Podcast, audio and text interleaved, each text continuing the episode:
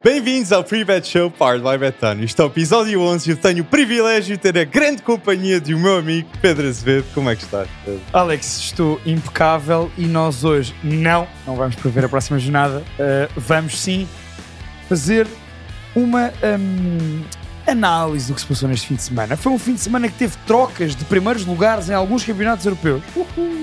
Foi um fim de semana que teve a afirmação do Sporting como primeiro classificado no campeonato português e é uma semana em que temos seleções. E, portanto, vamos analisar a convocatória de Roberto Martínez, fazer o 11 da semana tendo em conta isso. Eu já digo mais à frente quem ganhou o 11 da semana. Não sei se foi o Alex ou eu, vamos lá ver.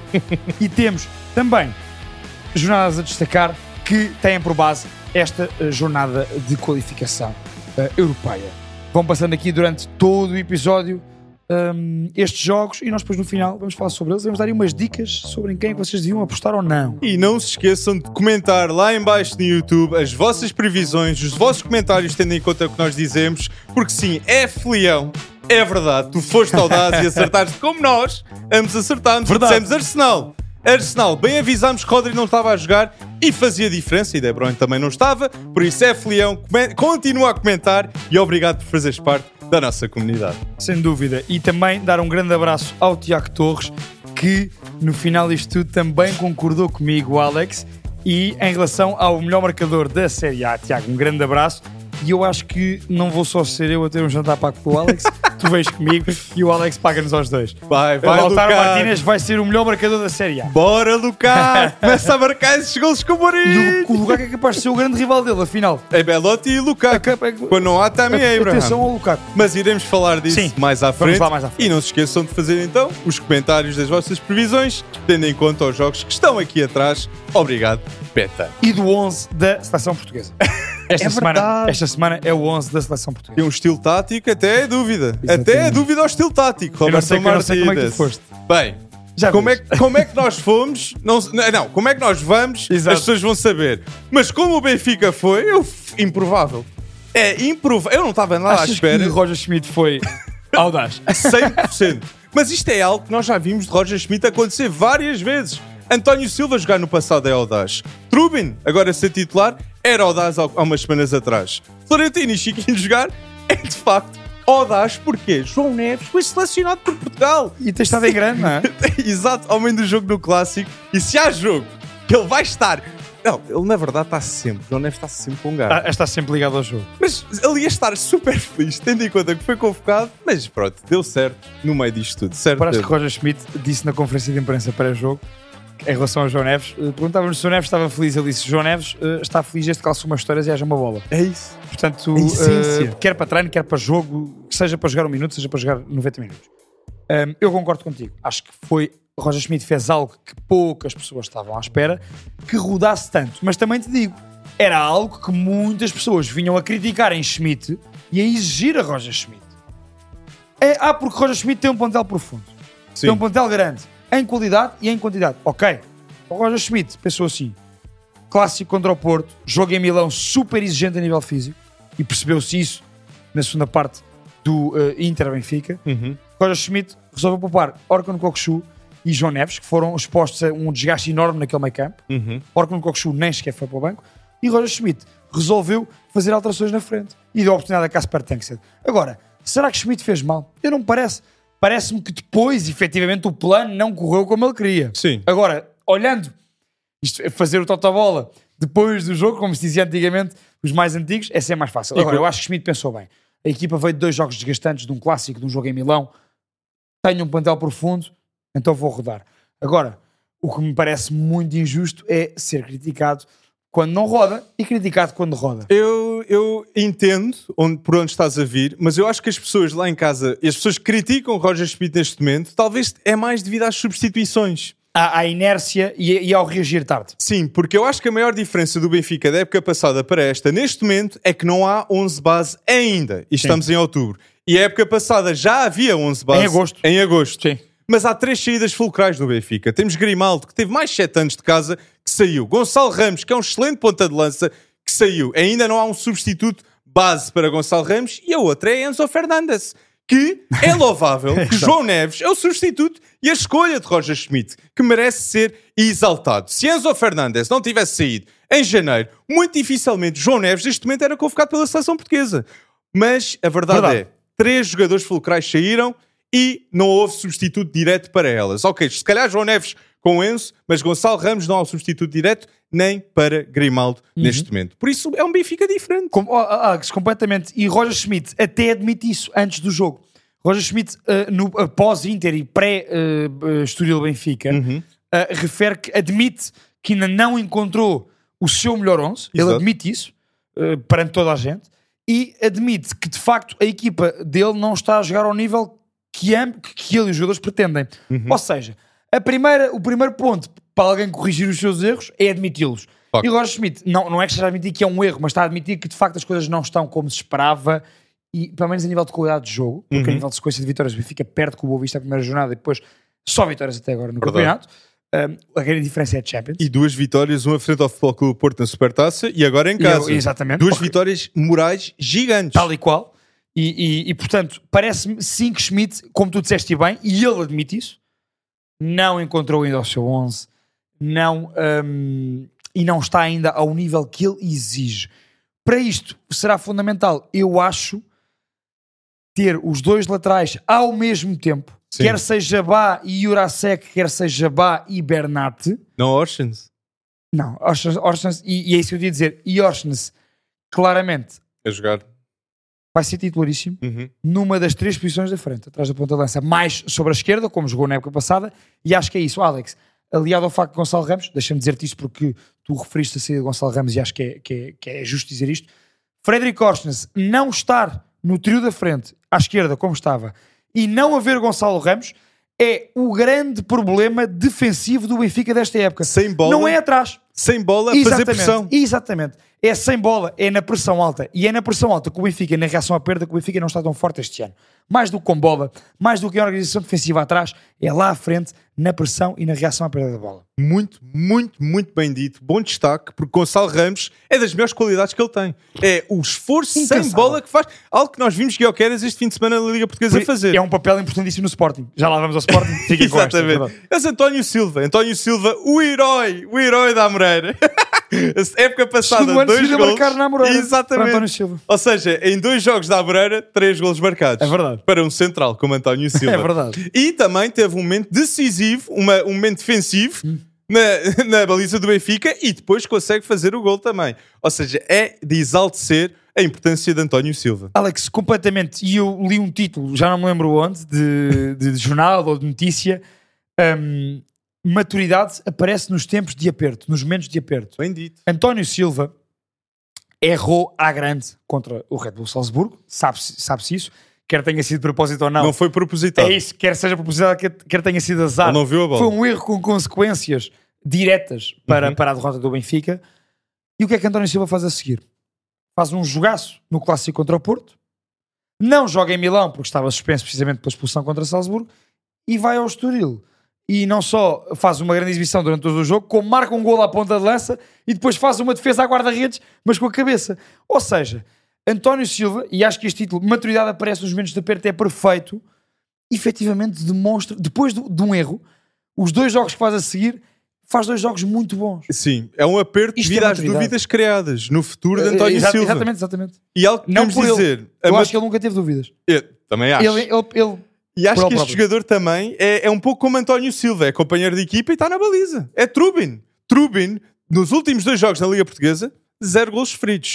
E um deles foi frente ao Futebol Clube do Em que Porto. teve bastante trabalho até. Exato. E quem viu o jogo do Estoril, isto é um Estoril bem organizado. Atenção. Isto é uma equipa do fundo da tabela. O Estoril não vai ficar no fundo da tabela. Digo já. 100%. Muita qualidade nesta equipa. E Trubin teve de aparecer e apareceu. Com segurança. Exato. Isto é. Tanto- Novamente, Tanto- Roger tanto a Schmidt. defender a, a baliza e a área, como a, a, a jogar os pés e sair a jogar. Eu, eu não entendo alguns benfiquistas que criticam Roger Schmidt com o tanto que ele já fez e esta época, os dois jogos frente ao Porto, venceu! E tu disseste agora novamente Roger Schmidt em relação ao Turbino, porque há um histórico de Roger Schmidt no Benfica de não se importar de em momentos de pressão a, a apostar em jovens. Exato. E eles de facto Exatamente. correspondem. Ou pelo menos têm correspondido. Jurasek talvez é a maior dúvida Apesar ainda. de tudo, Alex, e acho que, olha, quando tu me falaste há bocado de um erro de Schmidt, e é, é na questão das substituições, eu percebo o que tu querias dizer, porque eu acho que Schmidt demorou um bocadinho a ler, se calhar, a Sempre. energia que precisava dar à equipa João Neves devia ter entrado através do. João Neves e Gonçalo E Guedes. Musa. E E Musa. Musa. Musa entrou, fez logo uma Musa assistência. ganhou logo lance de cabeça. Outro passo ao Otamendi, que o Otamendi falha. Aliás, e podemos ver que com as substituições o Benfica melhorou. Exato. Foi para cima, foi finalmente para cima do seu adversário. Com João Neves e Musa, né? Melhor, vais melhorar sempre. Não, sem dúvida. E atenção, hum, tu falavas de João Neves. João Neves, efetivamente, não há dúvida. Não. Não há dúvida nenhuma. Não. E já lá vamos a falar da confrontação da Ah. seleção e já vamos tocar em João Neves com mais talho. Alex, eu tenho que te perguntar Hum, se tu achas que esta questão dos laterais, eu falava há bocado, mas não havia a tua opinião. Hum. Só achas que fica resolvida Não. com Bay Jurasek ou Não. com Bay e Bernat? Não fica resolvido porque é, é muito difícil substituir um Grimaldo. É, é- aliás, para mim é quase insubstituível. Com Porque olha que está a fazer. olha que o Grimaldo está a fazer no Leverkusen. Dois gols e e três neste fim de semana vi esse assistências. jogo. E neste fim de semana E livros, já marcou dois livros. E que qualidade esses livros foram. Por isso, é difícil substituir Grimaldo. Acho que é um problema que era expectável para todos os adeptos do Benfica. Acho que ter Jurasek e Bernardo são boas alternativas, mas não me surpreendia se Orsens, no futuro esta época, vai voltar para a lateral esquerda outra vez. Uou. Mesmo, com, mesmo se Jurasek e Bernat estiverem aptos para jogar. Se não tiverem a demonstrar a qualidade expectável, Ah, ok, ok, ok. Orsens vai para lá. Eu acho, eu- vai para lá. eu acho que o Benfica à esquerda tem o problema resolvido. Obviamente que não com a questão. ó, ó, ó, repara, Fortalecido. hum, exatamente. resolvido no sentido não, não de fazer as mesmas coisas que Grimaldo, mas Grimaldo já lá vai. E portanto, olhando para o presente e para o futuro, eu acho que o Benfica tem dois laterais esquerdos diferentes. Sim, Um com bastante potencial, que é David Jurasek, sim. e, e claramente com um perfil diferente. Um perfil mais de profundidade, mais de cruzamento, mais de ir à linha. Uhum. e Bernat é o lateral que poderá dar um cheirinho de Grimaldo. Bernat é um excelente lateral esquerdo. Atenção, os últimos oito anos de carreira de Bernat foram no Bayern Munique e no Paris Saint-Germain. É, O que eu acho é que ele, agora, não se lesionando e tendo jogo, poderá fazer a diferença. Se fizer a diferença, o Benfica tem a coisa resolvida. Exato. Com Bá e com Bernat. Mas eu não vi esse com Bernardo do Benfica ainda. Ainda, ainda. Mas também entrou contra, ou seja, jogou contra o Inter em Milão e entrou agora uns minutos contra o Estoril. Acho que está à procura de ganhar o seu ritmo. Ok. E esta pausa de seleções poderá ser importante para Bernat e para Schmidt uh, Bem impor visto. esse ritmo a Bernat. Já estou a ser um pouco pessimista, Alex, é verdade. eu acho que estás. Eu- Em relação à esquerda, estás. Em relação à direita, é que, de facto, eu acho que o Benfica não tem alternativa a Alexander. Bá. Ah, facto. Isso é um facto. E agora, se, e Bá já esteve lesionado que períodos de tempo no passado. Exatamente. E, e, e eu acho que causou a, a derrota com o Inter. Ou foi um fator importante. Aí concordo plenamente contigo. Acho que não há como discordar. E, portanto, acho que esse será um problema que, coletivamente, co- como não, como não há um jogador diretamente para o lugar, eu acho que, coletivamente, Schmidt terá que resolver o problema. Não foi o Benfica que queria Tiago Santos. Ou ao menos a imprensa estava a referir que Tiago Santos poderia ir para o Benfica. Foi parar a França. E agora quem é que se fala? Luís Pedro Lateral. Malheiro. Por Pedro acaso, Malheiro. Zero surpresa. Olha, dois laterais que eu e tu nunca falámos aqui, pois não? Hã? Pe- Tá-se a- Pedro Malheiro da 11 da Eu vou lá. semana Tiago, é capaz. na época passada, Tiago Santos teve semana sim, semana não nos nossos 11. E, e o Pedro E Malheiro, Pedro Malheiro tem estado sempre, exatamente. Portanto, qualquer um, excelente opção. Alex, eh, perguntava-te isso, se também concordas comigo. E depois passamos para, para, para aquilo que foi o foco do Porto Portimonense, mas, porque esta semana já agora não temos antevisão, como eu disse, não vai haver Sim. campeonato. Hum, tu achas que o grande problema defensivo está onde eu te disse? Está na, direita. na, na direita e depois, coletivamente, lá à frente, na reação à perda de bola? Ah, 100% concordo contigo. Sem bola, o, Gonç- o Gonçalo Ramos ainda não foi Como é, que, substituído. como, é que, como é que achas, para ti, quais é que seriam os melhores três atrás do ponta de lança, que neste momento musa, para esse, para esse momento da bola? Rafa Di Maria. Orsens, Rafa e Di Maria. Ou seja, tinhas a proteção de Orsens para esse momento. E tinha os gols do Rafa e os gols do Di Maria. Certo. É, é triste não ter Neres. E que Neres já foi. Neres, ainda bem que foi convocado pela seleção brasileira. Ainda bem. Alex, Que nós falámos na semana exatamente. passada. Não sei se um dia disto. antes. Ok? nós não sabíamos, nenhum de nós falou com Fernando Diniz. Podemos aqui dizer isso. Sim, temos aqui aquela camisola, mas não, não falámos com Fernando Diniz. e portanto podemos dizer que foi uma surpresa para nós, mas algo que falámos aqui. Alex, hum, Mas agora ao Porto. é isso. É o Desde- Porto. Ninguém falou com o Sérgio Conceição, mas Baró, terceiro jogo, eh, terceiro jogo a titular. Terceiro jogo a titular. E para as pessoas lá em casa que estão a crucificar o miúdo depois do jogo frente ao futebol, frente ao Barcelona, ok, teve um erro crucial com o Barça, verdade. Mas o facto que Sérgio Conceição joga Romário Baró depois, demonstra confiança, acredita no potencial do, do rapaz e dos melhores jogos que vimos Baró jogar foi frente ao Benfica há uns anos. Eu acredito no potencial dele ainda. luz. E eu acho que o ponto mais positivo do Porto esta época não pode ser centrais. não pode ser centrais da minha ótica, é o meio campo. Alan Varela, Eustáquio e Nico Gonzalez agora a titular. Eu gostei de ver Nico Gonzalez com Alan Varela e eu 100% acho que vai ser o meio campo no futuro daqui a um, dois meses. Nico com Alan Varela. Mas Eustáquio está a fazer um, um bom campeonato. Mas estás a gostar da Alan Varela? Mas estou a gostar muito de Alan Varela. Alan Varela que um, foi o MVP, deixa só esta nota em relação ao jogo anterior, foi o MVP no Porto uh, Futebol Clube Barcelona. Grande jogo de Alan Varela a demonstrar o seu nível e ao que vem. O Porto Ao com que vem 10 Alan Varela. jogou e igualou o Barcelona. E pô, Alex, porque, porque Alan Varela estava lá. Joga por dois. Como outro homem que bom. vamos falar mais à frente sobre o Sporting também joga por dois. Deixa-me dizer-te, Alex, concordo contigo em relação ao Romário Baró. E se dizíamos o que dissemos sobre o Roger Schmidt e sobre a aposta em jovens e sobre a confiança que demonstra quando aposta num jogador, Uhum, Schmidt só, só- só- só lança quando, quando tem confiança. Conceição é igual. é verdade. Sérgio Conceição, se, como tu disseste bem, depois do erro que Romário Baró teve contra É o Barcelona, se volta a apostar nele como titular, é porque tem uma confiança absoluta no uh, Romário Baró. E eu acho que é uma confiança justíssima, porque Romário Baró, tirando os problemas de lesões que teve nos últimos anos, é um jogador com um potencial tremendo. Acredita no que vos estamos a dizer. O que o Romário Baró já demonstrou e as capacidades físicas, técnicas e táticas que tem é para um médio de grande potencial. Neste momento, a equipa do Porto, os jogadores com mais qualidade, Diogo Costa, Alan Varela, Ivan Raime, PP, Taremi, e talvez podemos meter neste leque. Romário Baró. Isso Não é, audaz. descabido. Não é descabido. É audaz. É audaz. Ou seja, eu não te digo que já esteja a ser agora, mas, Não, eu, acho, não já. mas eu acho que com a continuação de jogos, No com final a da Conceição a confiar nele, podemos chegar aqui ao final da época e dizer: olha, Romário Baré- Baró foi muito importante esta época para o Sérgio É Conceição. verdade. é Eu verdade. acho que podemos chegar a esse ponto. Pode. Agora, concordo contigo. Acho que Diogo Costa, fundamental, a defesa que Diogo Costa faz, em que mantém o 1-0 para o Porto, naquela bola em que ele e o Varela isolado, é uma defesa do outro mundo. Diogo Costa é absolutamente fundamental nesta equipa do Porto. Decisivo. Porquê?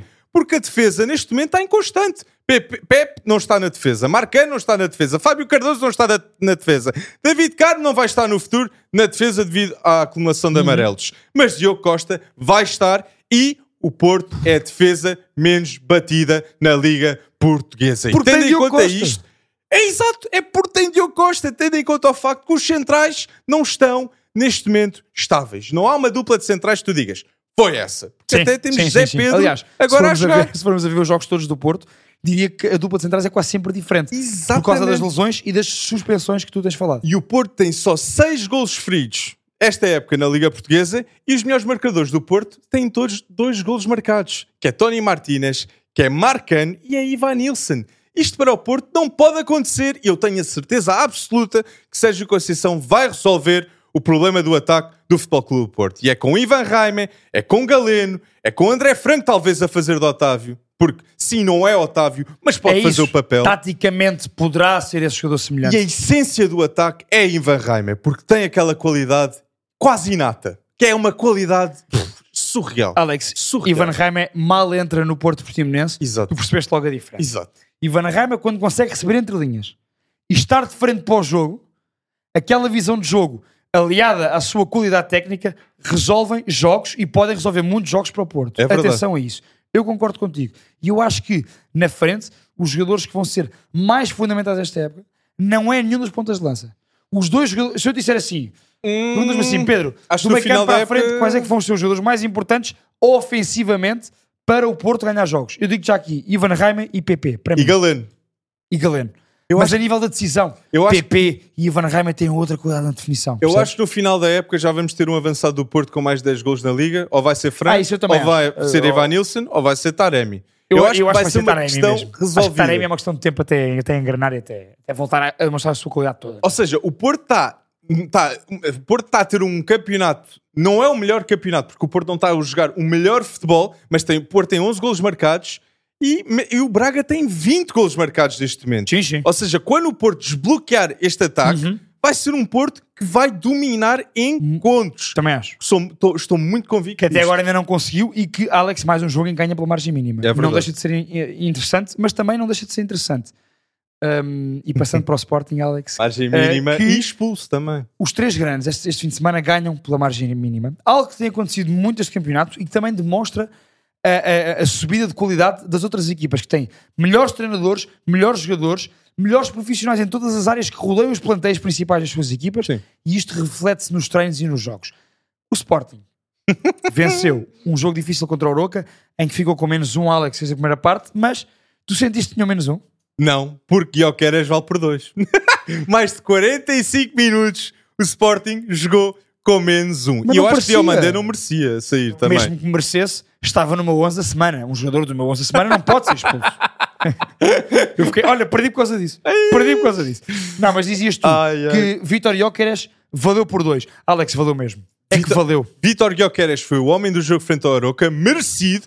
A raça que tem, a qualidade que tem em duelos defensivos é dos melhores jogadores que eu alguma vez vi em Portugal. A ponta de lança, sem bola a fazer essa pressão. Tu viste aquele lance? Na segunda parte. Ah, Perde a bola à entrada da área e vai até ao meio campo, atrás do médio do, do Aroca, se lá e recupera a bola. e porquê é que ele faz isso? Porque o Sporting está com menos um. Ele tem de fazer isso. ele tem, essa, ele tem essa, essa, essa, essa noção que tem que dar o Exato. dobro para compensar a falha de um colega. É Exatamente. impressionante. Ou seja, eu não tenho dúvidas algumas quando eu digo isto. Vítor, Go- Vítor Guioqueras é o melhor ponta de lança na Liga Portuguesa. Não tenho dúvidas. Isto não é audaz. Isto é um facto neste Alex, momento. e eu vou mais longe. Eu acho que ao dia de hoje, até esta jornada, podemos dizer que Victor Gyökeres é o melhor jogador atualmente da Liga Portuguesa. Sim. Concordo. Então, o Sporting é líder. Podíamos pôr aqui, podia, digo já, podíamos É pôr aqui verdade. os jogadores em equação. Di Maria. Do Benfica, Rafa e Di Maria, Sim. decisivos. Do Foco do Porto, Diogo Costa. Diogo Costa, sem dúvida, e por aqui podemos ver o que tem sido Diogo Costa. E até poderíamos ir ao Braga e Simão falar Banza. em Simão Banza, Horta. em Com Ricardo 5 Duarte. golos. Exatamente. Mas destes nomes todos, eu acho que de facto este impacto de Guioqueras não pode escapar a ninguém.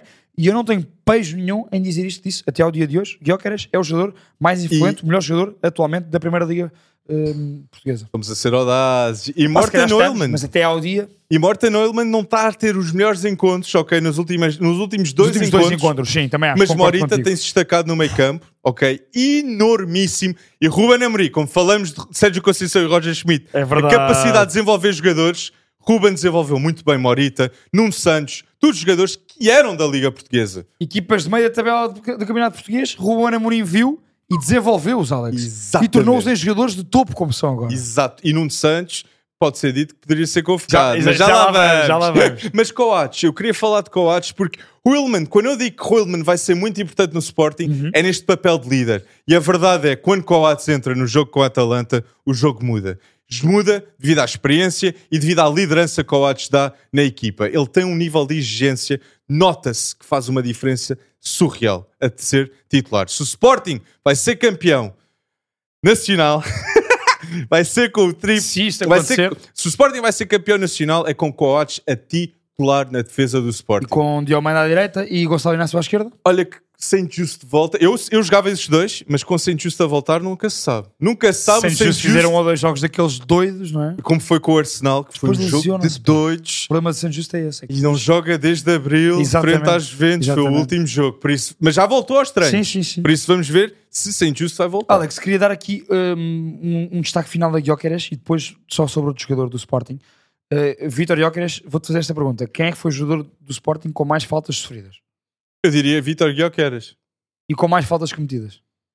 Vitor Guioqueras. Percebe-se aqui Adoro. a agressividade ofensiva e defensiva de Gyökeres e a importância que ele tem para todos os momentos do jogo do Sporting. sempre nos duelos. O homem está sempre nos duelos. E agora, um central do Sporting pode despachar a bola para a frente. Porquê? Porque nos duelos defensivos, Jokeres é 50-50 para ganhá-los. De, de onde qualquer ponto que ele esteja. É da, é da esquerda, é da direita. Ele corre e vai lá. ele corre e vai lá. Alex, o que é que eu te digo também? Eh, é que hum, em relação ao Sporting, há um jogador que, na minha opinião, tem sido fundamental nos últimos três jogos para desequilibrar. Uhum. Marcus Edwards. Fô. Marcus Edwards. Uma assistência, primeira. Era, é isso que eu ia dizer. E desequilibrou durante todo o jogo. Se tu, se tu, se tu vias que vinha perigo no 1 para 1 na- no último terço do Sporting, era de Marcus Edwards. É verdade. Era de Marcus Edwards. Marcus Edwards está a conseguir fazer aquilo que eu achava que Trincão ia fazer este ano. Hum, Lembras-te de eu falar de Trincão? É verdade. Eu achava que ia ser este jogador, Trincão, a fazer isso.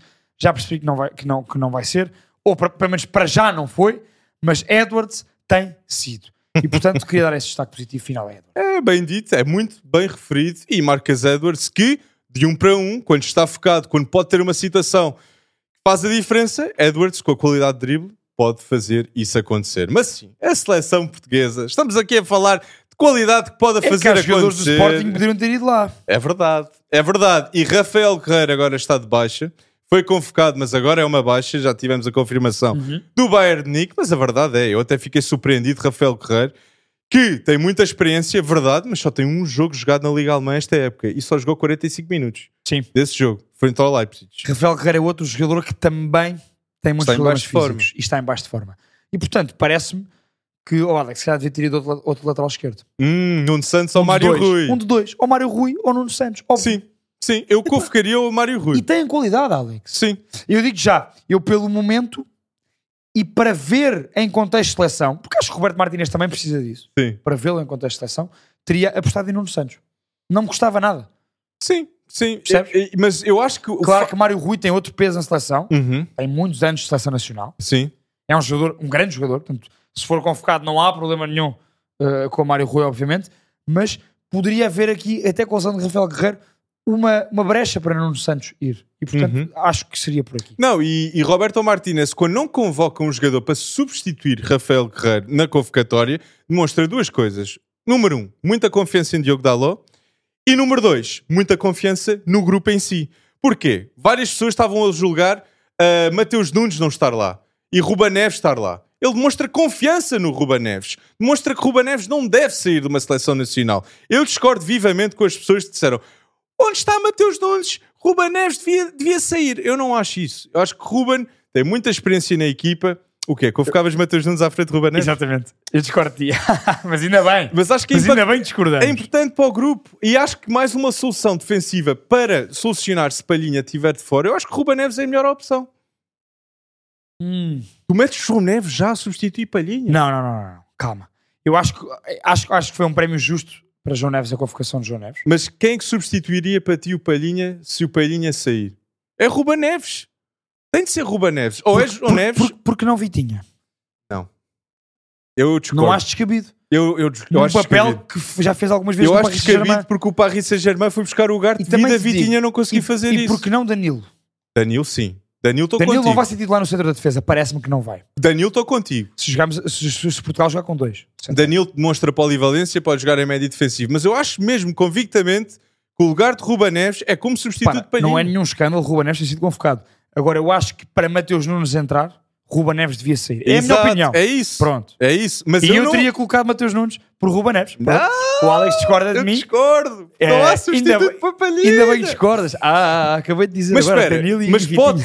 Mas espera aí, temos ausências que Mateus Nunes, obviamente, é uma ausência Sim. gigante, jogador do Man City, Pep Guardiola, e está a destacar frente, eh, com o De Bruyne está de fora. Uhum. Mas temos Mateus Nunes é está ausente, Pode está ausente, Bruma está ausente. Para mim, a, mai- a maior ausência é Bruma, porque Bruma, Bruma foi absoluto. Está, está, Bruma está Ah, não, na atenção, forma está da numa vida. forma brutal. É, dúvida. forma da Foi vida. O golão Que que, é- ele marca em Berlim. Exato. O que é que Bruma poderia fazer para ser convocado, Pedro?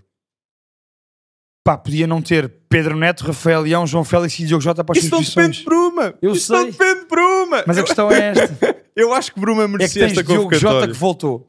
Tens João Félix a, a demonstrar tudo a sua qualidade em Barcelona. Tens Rafael Leão, que é Rafael Leão e está no Milan como está. Percebes o que eu te digo? E tens Pedro Neto, que para mim que está no leque de, de, de jogador, candidato a jogador do mês na Primeira League. Sim, ele está a ter um mês isso. espetacular. É o melhor jogador do Wolves. É o melhor jogador do Wolves. Mas o é Bruma é, o melhor jogador do Braga lá do Horta. A questão é essa. Mas sim, é ver, é ver. Alex, hum, para Mas este... João Neves, não falámos aqui da estreia de João Neves. Então, o que é que vai acontecer? O que é que vai acontecer com o João Neves? Olha, eu acho que João Neves não, é- não será já no Portugal-Eslováquia que vai jogar, Ahm, mas acho que foi convocado para premiar a importância que tem tido no Benfica Uhum, e para ambientar-se à seleção. Percebes o que eu te digo? uhum. Não será neste jogo que vai jogar João Neves. Não- nem sequer vai entrar como suplente. Digo Ok. já aqui. É o que eu preconizo. Eu acho Hum. que João Neves não terá nenhum minuto eh, pela seleção principal. Audaz, mas eu quero É a dizer minha isto. opinião. Para qualquer pessoa lá em casa que... Ah! Para qualquer pessoa lá em casa, isto até dói dizer-me, que é... João Neves não merece, não, João Neves não merece ser convocado, não deveria acontecer. Isso é tão mal de se dizer. O, o, o miúdo, ou o miúdo de 19 anos, O homem, não é? Exato. foi o homem do jogo frente num clássico. O, o João Neves demonstra talento, raça, demonstra empenho, demonstra tudo o que tem a demonstrar para ser convocado nesta seleção nacional.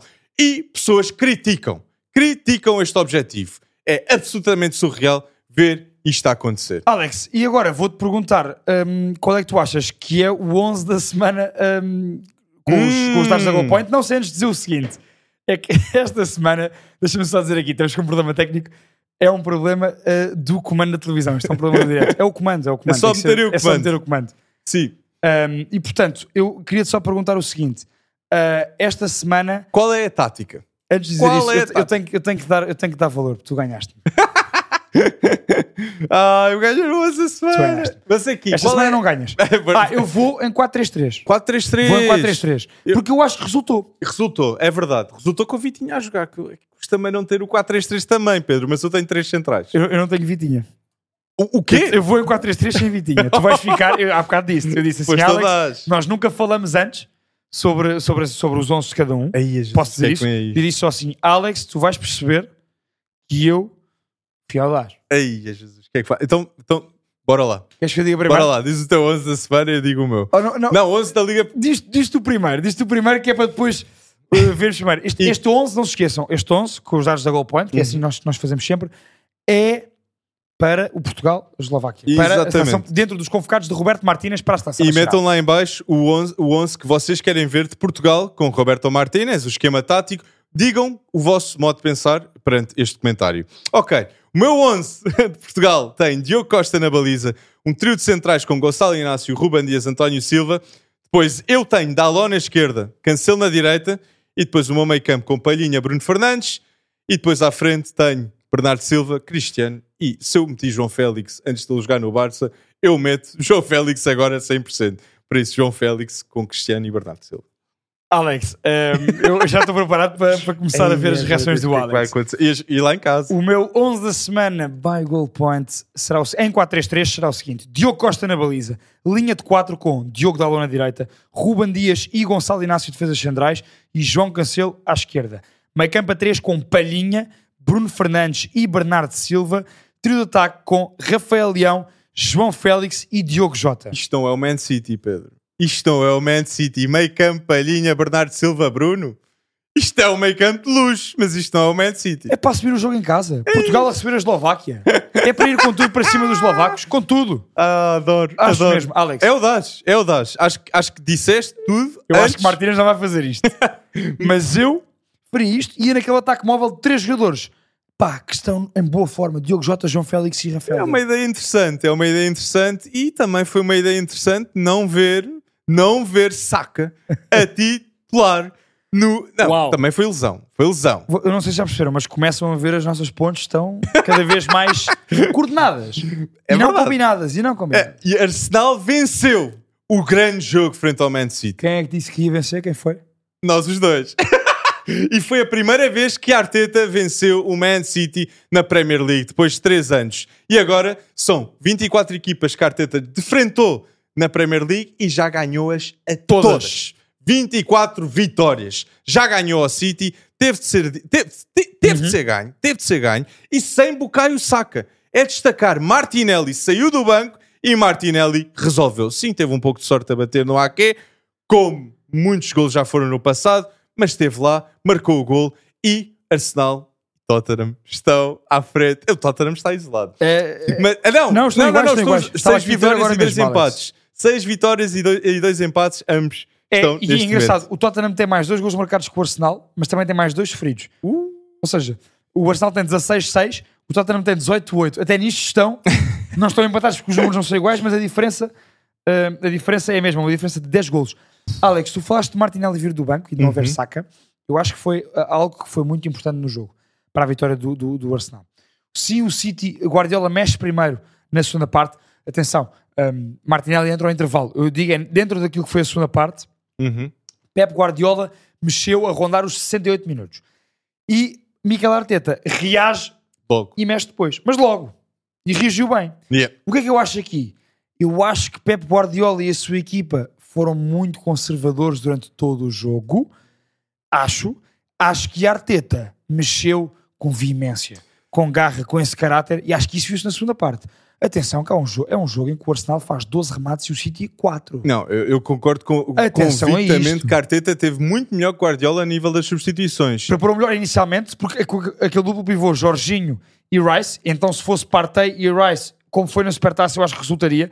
A Arteta percebeu, Alex, com o ano passado, percebeu que esta época para ganhar o City tinha que ser com aquele duplo pivô. Exato. Com o Percebeu. Jorginho. Com o Jorginho. Percebeu isso. Ou seja, fez sentido a compra de Jorginho também neste jogo, frente ao Man City. Mas Man City, as maiores questões é Erling Haaland. Erling Haaland nos últimos 4 jogos tem zero golos marcados no Man City. E nos últimos 4 jogos do Man City jogaram frente ao Arsenal, Wolves e Newcastle ah, e, Leipzig. E Leipzig. O único jogo que ganharam foi frente ao Leipzig e foi o único jogo que Rodri jogou. Os outros três, Rodri não esteve presente. E quem viu o jogo, não é Kovacic que vai fazer o papel de Rodri. Não é Calvin Phillips que vai fazer o papel de Rodri. Ninguém, ninguém É no Rodri. mundo faz o papel de Rodri. Isso tem de ser dito. Daí o City tinha a necessidade de comprar Declan Rice. Tinha a necessidade. E Arsenal sabia dessa necessidade. Arteta sabia dessa necessidade. Também a tinha ele próprio do seu plantel. E daí custar 117 milhões. É uma necessidade. E agora neste jogo viu-se a importância. De ter Declan Rice e de não ter Declan Rice. Exato. Eu também acho. Foi um Exato. dos melhores em campo. Para mim, do lado do Arsenal, Saliba Oi, não perdeu, Alex, não 100% perdeu um duelos. duelo. 100%. E passes? Foi, ele só errou um 90, passe. Saliba tem 97% de acerto no passe e tem 100% de duelos ganhos no jogo Arsenal-Man City. Frente a Erling Haaland. Frente a Erling Haaland. Novamente. E a levar com o Julian Alvarez também. Ou seja, eu acho que Saliba é outra, outra diferença para o Man City e Arsenal da época passada, por exemplo. É que não havia Saliba no Man City e Arsenal. Havia Rob Holding.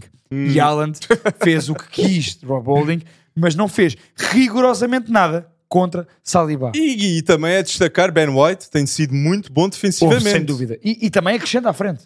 É um, é, um, é, um, é um defesa muito completo. Alex, sobre o Arsenal, deixa-me só dizer-te que é engraçado. Quando eu te dizia que achava que a Arteta tinha reagido muito bem às substituições de Guardiola Sim. e mexeu bem no jogo, o gol do Arsenal é construído por- pelos quatro jogadores que entraram na segunda parte. A sério, bem referido. Bola longa, Thomas Partey. Tomiaso foi muito importante para fechar no corredor Bem dito, e para é ganhar verdade, bolas é. longas.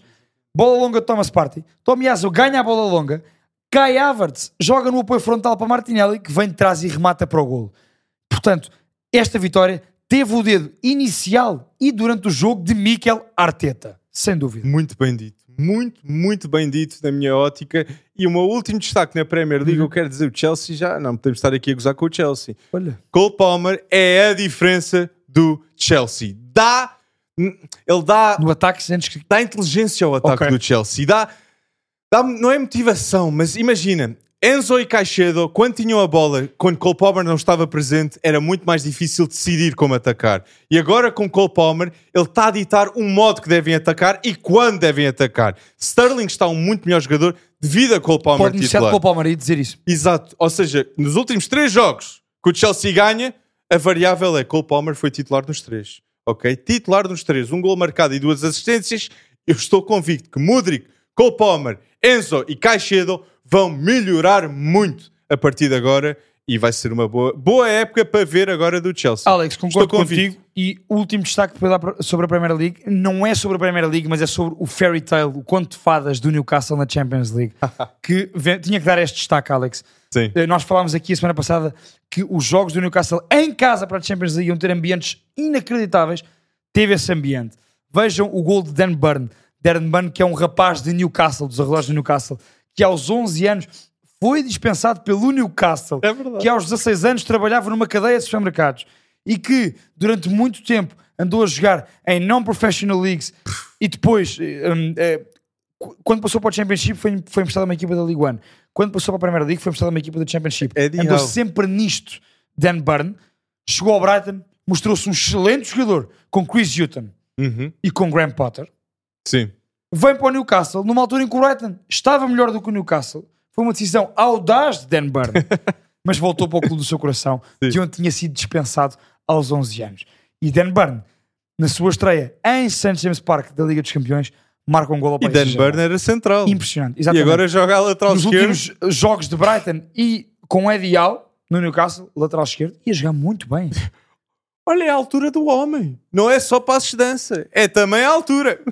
Ate- ah, eu digo já, atenção à dança de Dan Burn. Cuidado com aquilo. Vão ver os vídeos. Está no Twitter, está em todo lado. E o meu único destaque que eu queria dar aqui com a Liga Alemã, que a Liga Alemã, prestem Merece. atenção. Oh, Alex, eu ia fazer essa pergunta. É que na Liga Alemã, responde-me isto. Quantas equipas estão na luta a sério pelo título neste momento? Três. Eu diria três, quatro, se conf- porque para mim Dortmund não vai ser campeão. Eu acho que Leipzig e Leverkusen estão à frente. Eu já disse isto há umas semanas, Olha pessoal. lá, e o Stuttgart do Girassi? Girassi, Ah? é verdade, das melhores Olha, compras. isso. Eu, eu e o Alex há bocado estamos na dúvida. É Girassi ou, Ou é é? Guirassi? Ajudem-nos nisso. Mas Guirassi Não pões lá o Stuttgart. tem 13 golos. Não mete, não mete lá o Stuttgart. Mas Guirassi tem Isso, 13 diz golos isso. marcados nos últimos 7 jogos e uma assistência também. Foi um, um jogador que esteve emprestado a época passada, não teve a melhor época no Stuttgart. Vários adeptos foram contra a compra de 8 milhões de Guirassi ao Stade Rennes e deu certo. Stuttgart tinha razão, ok? Guirassi é uma máquina total e está a marcar golos. em outubro ter 13 golos, se ele marcar mais 7 golos no espaço da época, tem 20 golos marcados na Bundesliga. Alex, essa é que é essa. Espetacular. Eu acho, ao contrário de ti, que o Dortmund também vai estar na luta. Leverkusen à frente do Dortmund. Ah, pessoal, confia em mim. Eu acho que o Bayern Leverkusen ou fica em primeiro ou, fica, em segundo. Ah, 100%. Até. Alonso é a razão disso acontecer. Escolhe Sem Grimaldo, dúvida. mantém Frimpong, Frimpong que é dos melhores laterais direitos do mundo já, na minha ótica, e ambos, Grimaldo e Frimpong, têm dois golos e três assistências. Olha, Ambos. e não é à toa que ainda esta jornada um- o segundo gol do Bayern Leverkusen é uma grande abertura de Grimaldo para o segundo posto para a entrada de Frimpong. Dois extremos. muito ofensivos e é assim que Xabi Alonso gosta de pôr o seu Bayern Leverkusen que nós e principalmente o Alex já aqui tanto destacámos ao longo dos últimos meses. Era um é uma 16º, equipa que pressiona alto, que reage à perda logo passado uns segundos de a perder e que joga sempre no meio campo do adversário. Alex, na primeira parte, o Colónia não saiu do seu meio campo. É verdade. É Impressionante. verdade. Um derby ainda por cima. Um Xabi derby. Alonso, isto é a última época de Xabi Alonso no Leverkusen, porque se ele vai embora, vai ser o Real Madrid. O Alex, O Real dia, Madrid vai agarrá-lo. O Real que. Madrid vai agarrá-lo depois de Ancelotti. ao dia de hoje, os primeiros quatro classificados na Bundesliga são Bayern Leverkusen 19 pontos, Stuttgart 18 pontos, Bayern de Munique 17 e Borussia Dortmund 17. Ui. Eh, Hoffenheim 15 em quinto e Leipzig, só para falar do Leipzig, vem em sexto lugar com 14. Eu acho que o top, o top 4 da Bundesliga vai ser Bayern de Munique, Bayern Leverkusen, Sim. Borussia Dortmund. Eu acho que vai ficar à frente do Leipzig. Eu não achava há Hum. umas semanas, agora começo a achar que sim. Eu acho que o Leipzig vai acabar à frente do Dortmund, talvez. Acho que adoro o Xavi Siemens, adoro o Chesco, Ah, eu adoro o Openda. eu também acho. que o Openda Ah, até vai sair depois Então desta achas, época. achas que a médio prazo, ao longo da época, o Leipzig Sim, sim. vai engrenar melhor? Acho mesmo. Eu acho que Openda, Loic Openda, Ok. é dos melhores pontas de lanças neste momento, Sim, ao sim. lado de Boniface, e estão na Bundesliga os dois. está a fazer e uma acabaram de chegar. Sete gols marcados, Boniface. Acho que os, os pontas de lança neste momento no mundo, para prestar atenção, Guirassi com 13 gols, obviamente. Obviamente. Santiago Jiménez também a, a destruir 12 na gols na Eredivisie. Mais um ano em que vai ser o melhor marcador. Jesus! Boniface no Leverkusen, está a dominar com o Xabi Alonso. E o último foi o que foi referido agora, Openda, que Openda. está a jogar com Benjamin Sesko também como opções. Ou seja, o Leipzig tem aqui Sem um elenco de luxo. Mas sim. Três destaques aqui que nós queremos dar às pessoas lá em casa. Assim muito rápido. Assim muito rápidos. Três destaques para os jogos eh, de seleções, que nós temos as Foram previsões passando atrás. aqui atrás. Mas comentem o vosso destaque, ok? Para ver no- nos europeus de qualificação e talvez até na América do Sul, na Ásia. Sim, sim, sim. Existe sim. Take Fusa Kubo numa seleção japonesa. É verdade, é verdade. Alex, se for por jogadores mais jovens, tu foste nessa cena também? Eu fui mais ou menos. Acho Ok. que fui tanto jovens como revelações Já- desta época. ok, ok. E eu vou começar aqui com a maior revelação para mim esta época é Romelu Lukaku. Quem viu Lukaku no final do Mundial tão estronado, porque sim, aquilo foram falhanços enormes, ok? Thierry foi consolá-lo, percebe-se. Mas Lukaku, esta época, com Hum. Mourinho, a substituir Tammy Abraham, que está lesionado, Lukaku está a fazer o que tem de fazer. O Lukaku tem 8 golos marcados nos últimos... 8 golos... Ai, tem 8 golos Sete marcados. golos. 7 gols Exatamente. em 8 jogos jogados Exatamente. na Roma. E Lukaku tem uma estatística que é de loucos para mim, Pedro, que é Lukaku já marca em 13 jogos seguidos na Liga Europa. E nesses três jogos ele tem 17 golos marcados na Liga Europa. Ou seja, o Lukaku vai ser fundamental para a Roma ganhar a Liga Europa, possivelmente. Olha, olha, olha, previsão está cá. Se Episódio sempre- 11. Episódio 11 já está aqui. A verdade é que Mourinho não foi despedido e começaram mal. E agora estão a recuperar. Exatamente com Lukaku. E Lukaku com Dominic Tedesco tem 5 jogos, 8 golos. 8 Com o golos. Tedesco pela seleção belga. E uma assistência. Eu ia dizer isso. Só para quem, Um está, gol para quem nos vai que ouvir. era 40 46 Estes minutos. destaques que o Alex Sarai que eu vou dar são das seleções. Seleções. Atenção. Sim, sim. Alex, chupa, tinhas Lukaku, tinha mais dois para me dar? Tá- Tem Lukaku, tem Dominic Szoboszlai, que é o herói da Hungria. Posso já dizer que também tenho e fico com esse despachado.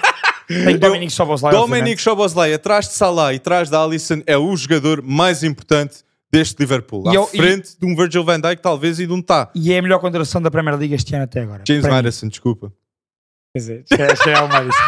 Mas- eu já estava mas já preparado! estava. Mas já lá estava na Premier. Não, não, não. Percebes? Porque foi do Leicester, Championship, para agora voltar na Premier. Ah, não chegou já Estou a brincar, estou a brincar, estou a tá brincar. bem, tá bem, tá bem. Mas, mas sim, é, Está são, tá, tá no top. Tá no são top. as duas. São Sim. as duas grandes contratações. Ai, gostei. Estava preparadinho. Deixa- Deixa-me dizer-te um, Ale- Alex. Eu acho que Rasmus Oyland Ui. vai manter. Rasmus Oyland vai manter o bom momento que teve agora no United e o bom momento que teve nos últimos jogos pela sua seleção. Não se esqueçam do que Rasmus Oyland fez pela seleção da Dinamarca. Três gols na Liga dos Campeões.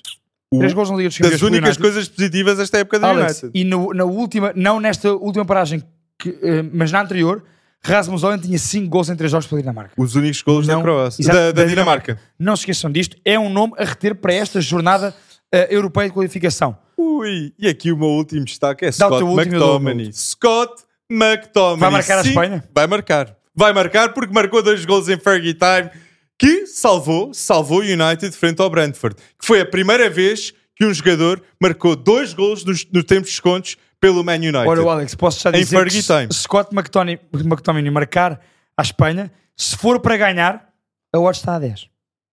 A odd está a 10. Para a Escócia ganhar fora na Espanha. Ei, Jesus, vocês estiveram a ver Estive uma odd passar 10 aqui. lá em Eu casa foi- a dizer Eh, Escócia a ganhar? Meu Deus, mas McTominay tem 5 jogos, 6 gols e uma assistência. E para passar, sabes a quanto é que está? Hum, Para passar em primeiro, a Escócia. qu- quanto é que está? 2,60. Não é assim Não é descabido. despi- Não é? descabido. Bem, atenção, Espanha é o claramente favorito no grupo A. Espanha, a odd para, para a Espanha eh, passar, eh, se virem as odds na Betan, a da Espanha está a 1,22, 1,23 aliás, e da Escócia está a 2,60. Mas quem vê a Escócia jogar Aquela antes- paixão. Exato. A Escócia não, não é descabido Em dizer casa, a Escócia a passar a primeiro. Escócia- eh, por acaso estou Não, é é fora, em mas, casa, em casa da e Espanha. daí a odd mais alta, se calhar. A odd 10. Daí. Será? Ah, Talvez, talvez. Eu, pessoas lá em casa já estão avisadas. Se apostarem na Espanha, ficam um pouco reticentes, porque não é uma vitória fácil. Não é uma vitória fácil. Concordo com o Alex. Alex, por falar nisso, tu vais no quê? Espanha-Escócia. Espanha e Escócia, devido eu estar aqui a dizer que não será uma vitória fácil, eu vou X. Também eu. vou X. Vamos os dois X. Atenção a este. Isto é um hot take nosso. Eu vou X ao Escócia. Se tivesse de apostar, eu, eu, Eu, eu vou X. Eu É vou, dupla hipótese. Eu vou X 5,60. Eu vou X. Vou, vou como tu. tu ensinaste. É um jogo tripla. É, um, jogo, tripla. Não parece, não parece, Não mas parece. para mim e para o Alex é. Ao momento atual de Espanha e da Escócia. Gosto. E Croácia e Turquia também. Mas é Turquia mais- sem Kokshu. Oh, E a Croácia em casa. Hum. E a Croácia em casa, Alex. Eu vou Croácia. Eu vou Croácia Eu vou um também. Croácia. Um Croácia. não, não me digam, não me digam que vamos concordar em tudo um com o outro. Croácia que é Ah. favoritíssima. Uh, a odd da Croácia vencer Sim, sim, sim, o grupo é 1-11. por É a. Croácia, a Croácia, exatamente o grupo da Croácia. É.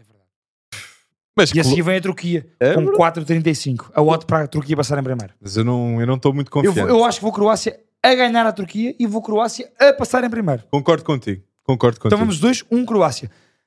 Mantendo ainda na Europa e deixamos se calhar para, para a América, o último jogo de Sul-América para, para a final. Alex, Países Baixos, França. Que bomba de jogo, Pedro. Isto é o, o É encontro. tão bom que joga, cair o joga, ao joga ao mesmo tempo que Portugal-Eslováquia. Por isso vão ter de ter Holanda, Fran- eh, Países Baixos, França e do outro lado Portugal-Eslováquia. Exato. Porque isto é um. Tal como nós, a França ainda não sofreu um gol na qualificação europeia. Me digas Talvez, vamos ser iguais aqui outra vez. talvez aqui vai ser que vão sofrer um gol, mas eu vou França. Eu vou. França também, dois. Como é que nós vamos apostar contra Posso-vos uma garantir equipa? que nós não, eh, Não, combinámos nada. Não, não combinámos mesmo. Não co- Isto aqui é para ganhar. Eu também Pedro. vou França, também vou França. Olha, e sobre o grupo da França, grupo B, França para passar em primeiro, 1,06. Países Baixos para passar em primeiro, 4,30. Como tu me dizias há bocado ou não, Alex, Sem um gol França sofrido. vai passar em primeiro. França, França, é, o é- França é a favorita a ganhar Sim, o Euro. sim. Somos nós e os franceses. Nós vamos E ganhar. França ligeiramente acima de nós, parece-me. Hum. Alex, ainda na Europa, atenção a estes dois jogos que vamos agora falar. Áustria-Bélgica, Ui. eu vou Bélgica 2. Eu também vou Bélgica 2. Gosto muito de Dominic Tedesco, um treinador de 38 anos. Prestem atenção a esta equipa que está a rejuvenescer da Bélgica com Arthur Vermaelen. Grande jogo frente ao Shakhtar, apesar de terem perdido. O teu Doku, O, o meu Doku. eu digo o teu Doku porque falaste dele. The Bast. Não, não estou a dizer o The Best. Estou a dizer The Bast. The Bast. No central do Anderlecht, 19 anos também. Prestem atenção. A jogar ao lado Tem, Vertonghen. tem du- feito dupla com o Jan Vertonghen, exatamente. A Bélgica para passar, Alex, atenção. Isto é um jogo equilibrado. Hum. Isto é um jogo equilibrado. É, porque se formos a ver as horas na Betano para passar o grupo F, a Bélgica para passar em primeiro está a 1,31, a Áustria 2,30. A Áustria de Ralf Ragnick está em primeiro neste momento. Exatamente. E é destacar o que Ralf Ragnick está a fazer na Áustria. Tal e qual. A Áustria que tem uma grande influência do grupo Red Bull. E se virmos a equipa, é Konrad Leimer. Sim, sim. É uh, Seifald, que acabou de ir para o Leipzig. Exatamente. Muitos Prestem jogadores atenção. ali da- dessa, dessa senda.